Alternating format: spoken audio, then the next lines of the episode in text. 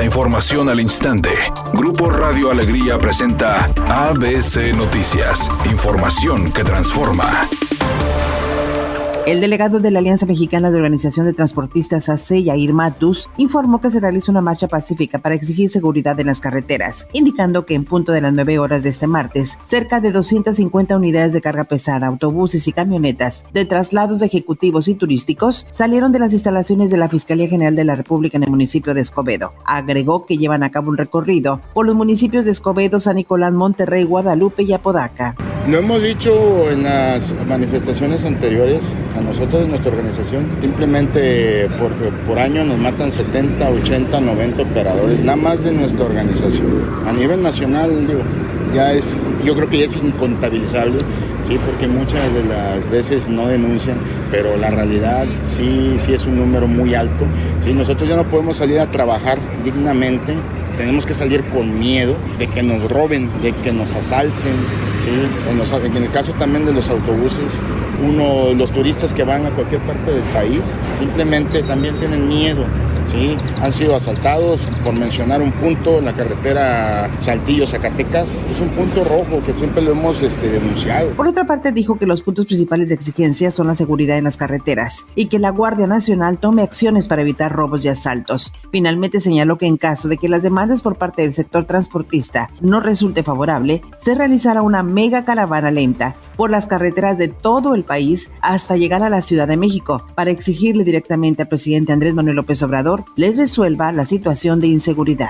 El gobernador del estado, Samuel García, mencionó esta mañana que vienen más carpetas que serán presentadas a la Fiscalía, donde denuncian a secretarios de la pasada administración estatal. Vienen carpetas contra secretarios, vienen carpetas contra proveedores que saquearon al estado de Nuevo León y que luego usando facturas falsas 69B con empresas fachada. De acuerdo al mandatario estatal, exsecretarios y algunos proveedores piden ser testigos protegidos para denunciar cómo es que pedían los recursos. Es castigar al que robó y que regrese lo robado. Son miles de millones de pesos que el gobierno del ex exgobernador se llevaron en salud, en educación, en el DIF, protección civil, seguridad pública, en el ICIFED, en el FASP, y no acabo.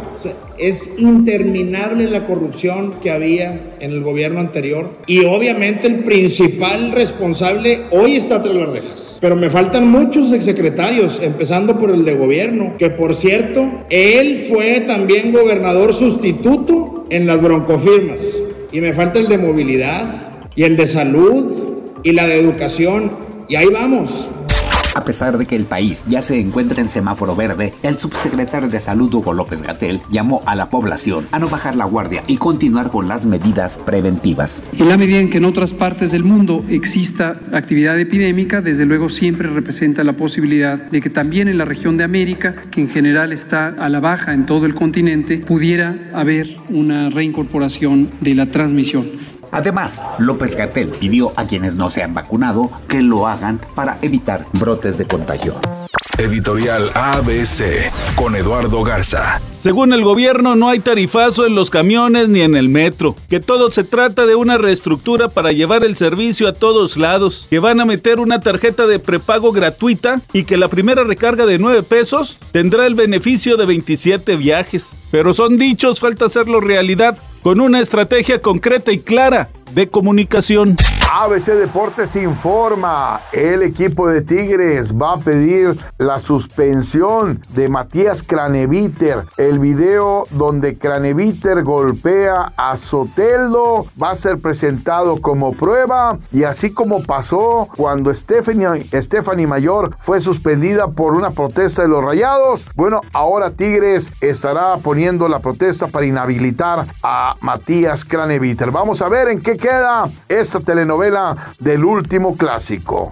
Con todo y que no quería, Rubén Blades ya forma parte del conflicto entre Residente y J Balvin. A través de sus redes sociales, Blades compartió un video haciendo rimas en el que en pocas palabras le dijo a Residente que las águilas no persiguen moscas, dando a entender que dejara de ponerle atención a J Balvin porque es mucho más chico que él. Es un día con cielo despejado y ambientes secos. Espero una temperatura máxima de 30 grados, una mínima de 16. Para mañana martes se pronostica un día con cielo despejado. Una temperatura máxima de 22 grados, una mínima de 12. La actual en el centro de Monterrey, 28 grados. ABC Noticias. Información que transforma.